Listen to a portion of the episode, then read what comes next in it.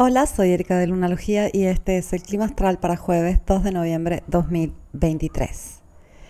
La luna entró en cáncer el día de ayer y ahora transita por este signo y va acercándose a un trino al sol. Tenemos dos trinos, sol-luna, a lo largo del mes. Uno es en creciente, el otro es en menguante. Entonces, esta vez nos toca un trino en menguante con el sol en escorpio y la luna en cáncer. Ya te hablé de la falta de fuego y de aire que hay en el cielo. Esto se va a mantener así por varios días más, ya que este, es recién el 8 de noviembre que Venus pasa a Libra y el 10 de noviembre Mercurio pasará al signo de Sagitario. Va a entrar un poco de fuego y aire. Y después de transitar por cáncer, obviamente la luna va a entrar en Leo. Eso nos ayuda un poquito con esta pasividad que puede haber en el aire. Y básicamente con tantos planetas en agua y con la luna en cáncer, lo que nos dice el cielo en este momento es la vida fluctúa, todo fluctúa. En mi segundo libro, el primer principio lunar es justamente el principio de fluctuación. Todo varía y hay que adaptarse si no vamos variando como la luna, si no vamos fluctuando como ella, podemos sentirnos inadecuados, podemos sentirnos frustrados, podemos sentirnos bloqueados. Y ahora es como que todo baja un poquito, pero al mismo tiempo eh, tenemos al Sol que está entrando en una oposición con Júpiter. Y el Sol enfrentando a Júpiter puede hablar de temas jurídicos, puede hablar de temas de este, diferentes filosofías.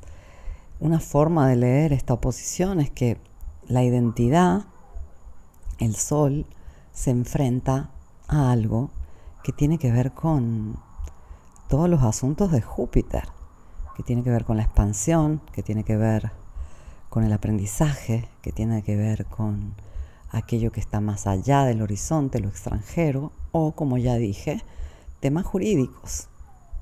Hay algo que este, se enfrenta a estos días y puede ser muy benéfico. Júpiter es un, planeta muy amigable, muy alegre, muy optimista y el Sol también suele serlo. Entonces no, no tiene por qué ser una mala oposición y de por sí es una oposición que trae un poco de énfasis, un poco de, de actividad, de movimiento, lo que puede por un lado aliviar por cierto este lapso de tiempo para después drenar un poco la energía, porque de por sí la energía está, está drenada y se va drenando cada día más. Vamos hacia una luna nueva en Escorpio.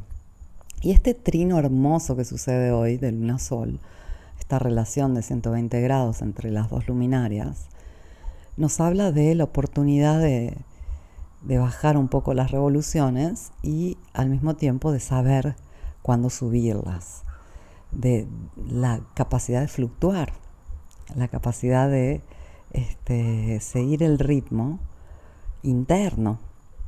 Y el ritmo interno a la mayor parte de la gente eh, le agobia, porque justamente hablamos de un ciclo natural que está hecho por mitad de crecimiento, de actividad, de expansión y por mitad de relajación y de procesos internos, de, una reconexión con uno mismo, de cuidado personal, de descanso, de dejar ir, todas esas cosas que nos cuestan. Y justamente no solo hoy en día, pero también si analizamos en la antigüedad, la luna menguante no era vista como una cosa positiva porque perdía luz. ¿Y qué pierde luz? Lo que se va deshaciendo, lo que va muriendo. Igualmente vemos a la naturaleza todos los años renacer en primavera para morir en otoño.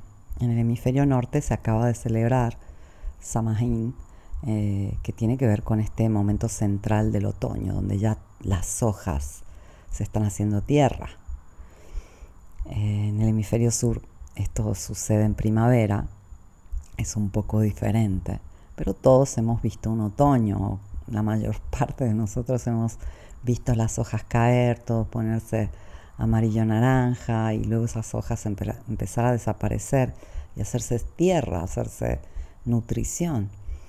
Y, y, sabemos que eso es lo que va a permitir que los árboles descansen, que la tierra se nutra, que las semillas puedan nacer el siguiente año. Y esto nos habla del hecho de que el círculo es justamente una rueda, no es una línea. Siempre hay un retorno, siempre hay un regreso a la luz, al crecimiento, a la expansión, siempre hay un regreso a la vida. Y para que ese regreso sea posible, hay que, este, después de haber crecido, después de habernos expandido, después de haber estado activos, hay que volvernos pasivos. Hay que descansar, hay que ir para adentro, hay que procesar. Y en muchos casos es un desafío, pero creo que es mucho, mucho, mucho más desafiante vivir siempre eh, tratando de ser productivos. Eso sí es frustrante, eso sí es desgastante. Y no solo, a largo plazo es peligroso. Tu cuerpo te va a parar, si tú no paras, es el cuerpo que va a decir stop. Lamentablemente muchos hemos experimentado esto y vale la pena aprender, especialmente de la naturaleza, que es la más grande maestra existente. Muestra todo claramente si miramos. Y lo que enseña es todo cierto, no falla. Habla de nuestras leyes naturales, ¿no? Así que esta luna en cáncer pide proceso de todo lo que hemos vivido últimamente y, lo hace de una forma muy generosa. Porque ten en cuenta que ahora la luna va menguando poco a poco. Llegamos al domingo cuando es el cuarto menguante, que va a ser en el signo de Leo. Y de ahí falta una semana la luna nueva en Escorpio. Y esta semana podemos dividirla en dos tenemos este, la primera parte, que va a ser la luna luego pasando a Virgo, haciendo conjunción con Venus, pero después la luna va a pasar a Libra y dentro del signo de Libra va a unirse al nodo sur y ahí va a ser como, ok, aquí hay que realmente eh, deshacernos de todo aquello que, que no hemos enfrentado. Y noviembre va a ser un poco todo así. Más rápido procesamos, o aquellos que ya procesaron todo con los eclipses en octubre, van a poder este, realmente disfrutar de, lo que viene. Más nos aferramos a no querer soltar, no querer enfrentar, no querer descansar, eh, más la vida va a insistir especialmente esos tres días previos a la luna nueva que van del 10 al 13 de noviembre. Y los próximos días traen sorpresas, ten en cuenta que Mercurio hoy está en el grado 17, pero ya este, entre el viernes y el sábado va a ser una oposición a Urano.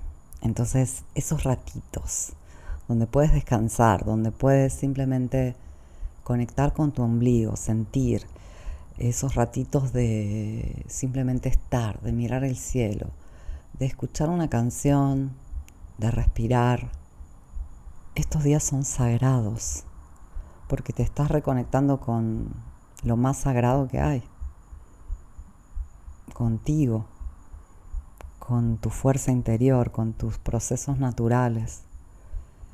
Y vale la pena hacerlo ahora, vale la pena mirar para adentro, respirar, dejar que el tiempo fluya y considerar que igual hoy no hay mucho fuego en el cielo, no hay mucho aire, pero va a llegar pronto y cuando llegue vale la pena estar con la energía al 100, haber recuperado, vale la pena haber enfrentado y haber hecho los procesos necesarios. Y puede a veces ser tedioso y en otros casos doloroso, pero mejor sacarte la espina de una vez para poder respirar libre y, fluir simplemente con la vida, para poder fluctuar y no vivirlo como una amenaza o, una condena, sino la forma natural en la que vivimos, vivirlo como justamente estar en el mar con las olas que fluctúan, que suben y que bajan y que te van de alguna forma haciendo bailar. Todo está bien, no hay nada fuera de, del plan divino, eso tenlo por seguro. Y cuando uno está, cuando uno ya procesó, ya soltó, ya aceptó, queda la calma y queda una especie de fe muy característica, una especie de confianza en que todo está bien. Así que te recomiendo que aproveches este hermoso trino, luna sol, que descanses si es lo que requiere tu cuerpo, que te relajes, que respires y que dejes que tu cuerpo procese lo que tengas que procesar, que tu campo emocional atraviese todas las emociones pendientes para quedarte libre, como se supone que tienes que estar. Te agradezco mucho por haberme escuchado. Vuelvo mañana con el clima astral.